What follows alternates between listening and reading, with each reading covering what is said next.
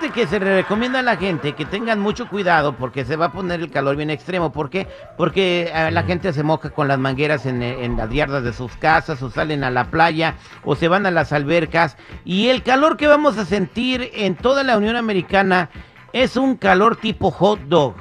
Ah, caray, Ah, ¿cómo está caray, eso? ¿cómo es ese tú? Bien perro caliente. Así que, por favor, pónganse bloqueador. No vayan a andar ustedes todos tatemados que parecen como que son el otro que acaban de sacar del asador. También se pueden aprovechar eh, estos días libres que, que estamos a punto de tener para que, para que disfruten con sus parejas. Si se está apagando la llama del amor, eh, si sientes por ahí que ya no hay tanto cariño y tanto, tanta comprensión o tanto cuchicheo, abrazo y cachondeo con tu pareja, estos días los puedes aprovechar para despertar Mm. eso que se durmió. Y para darnos unos tips, unos consejitos, tenemos a la mejor sexóloga y la más hermosa de todo el planeta. Ella es Vero Flores, que está aquí con nosotros, que nos va a decir cómo revivir la llama del amor. Mi Verito. Muchas gracias, Terry. Sí, fíjate que justo durante las vacaciones, pues toda nuestra rutina cambia. ¿Qué pasa? Que tenemos a los niños en casa, eh, los horarios comienzan a ser un poco, pues, fastidiosos, ¿no? E- El, el tiempo en pareja se vuelve prácticamente nulo. ¿Por qué? Pues porque tenemos casita llena, ya sabes, los niños corriendo por todos lados y pues eh, hay que darle un espacio para reavivar precisamente la llama del amor y que pues no se nos apague durante las vacaciones. Que vaya, que hay vacaciones que son bastante larguitas. Entonces, uno de los tips que yo les voy a dar para que esto suceda es acordar y pactar momentos con tu pareja. Es decir, cuando yo llegue de trabajar, nos damos un bañito juntos, cenamos, platicamos de cómo nos fue en el día. Es procurar a la pareja a pesar de que la rutina no está haciendo lo que nosotros esperamos y a lo que estamos acostumbrados. Buscar también lugares diferentes nos va a ayudar mucho. O sea, le voy a dejar los niños a mi mamá y me voy a ir a cenar con mi pareja. O me voy a ir al cine o a lo mejor vamos a ir a bailar. Cosas que a los dos nos gusten y que nos saquen de esta nueva rutina que estamos teniendo durante las vacaciones. Y sabes también que otro tip te voy a dar, Terry, bueno, a todos los radioescuchas, que no dejen de lado la parte de la seducción, es decir, consentir a la pareja, darle miraditas, caricias, detalles, a lo mejor llegar con una rosa, que esto creo que debería de, de estar siempre y no perderse. No sé si hasta aquí vamos bien y tengas como algún comentario al respecto, mi Terry. Oye, ¿a ti, Verito, te gusta que te den rosas o rosones?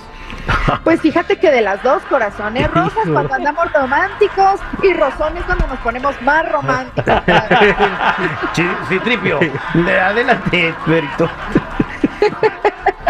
Oye, pues hablando de eso, ya este, vamos a ir agregando un poquito los juguetes este, sexuales, a lo mejor un poquito de ropa erótica, unos zapatitos coquetos. El chiste es seguir consintiendo a la parejita. Wow, entonces, este, pero hay mucha gente que le da, o sea, todavía tienen como tabú, les da pena ir a comprar un juguete entre los dos. Imagínate, no, pero son cosas que tenemos que platicar y no necesariamente ir a comprarlo. Puede, hoy vivimos en una época en la que el internet es maravilloso, puedes ordenarlo a domicilio, pero creo que esto sí es algo que se tiene que platicar en pareja para ver si los dos están dispuestos a probar algo nuevo. Fíjate que mi pareja, la carita de Mafafa, este, Ujú. de- de- que, que, pues, su ídolo y, y su fantasía sexual es el Buzz Lightyear, ¿verdad? Entonces ahí andamos Caray. por toda la ciudad buscando un Buzz Lightyear que vibrara.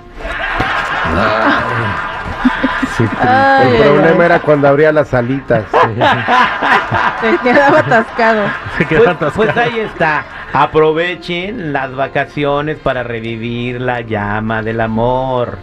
Y bueno, si no hay mamá que les cuide el niño, pues de repente hay unos lugares de muy buena confianza con niñeras certificadas por el gobierno, donde puedes dejar a tus hijos y no son tan caros.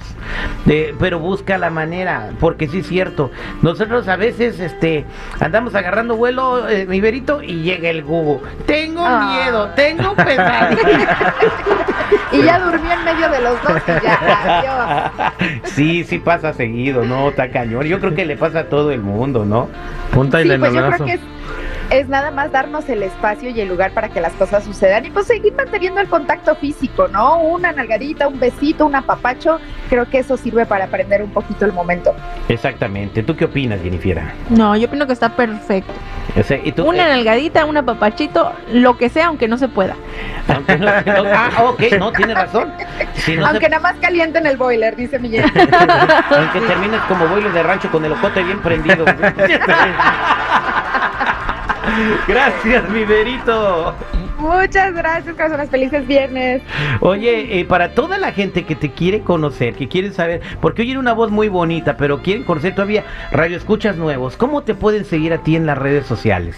Muchas gracias, Tere. Mira, qué bueno que tocas el tema. Estoy estrenando un Instagram nuevo, los espero allá. Es She's Verónica, ahí los voy a esperar con mucho cariño y posteándoles fotos. Y ya saben que en todas las demás redes sociales me pueden encontrar como yo soy Verónica. She is Verónica. ¿Cuál es la diferencia de She is Verónica comparado con el otro? Con el otro, híjole, fíjate que yo tengo muchas ganas de consentir a la gente en mi terreno, entonces les estoy poniendo fotos este, muy coquetas en ambos Instagrams, así que ahí los voy a estar esperando con mucho amor. Gracias, mi Verito. Muchas gracias. She is Verónica.